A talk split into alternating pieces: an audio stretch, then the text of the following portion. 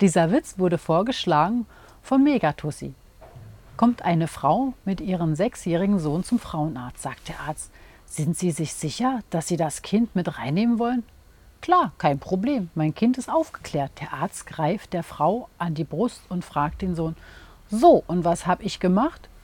Du hast meiner Mutter an den Busen gefasst. Der besorgt es der Frau nun mit dem Mund und fragt: Und was habe ich nun gemacht? Der Junge ungerührt: Oralverkehr. Dem Arzt wird es zu bunt und er vögelt die Frau richtig durch. Mit rotem Kopf fragt er: Und was habe ich jetzt gemacht? Der Junge ungerührt: Jetzt hast du Tripper, deswegen sind wir hier.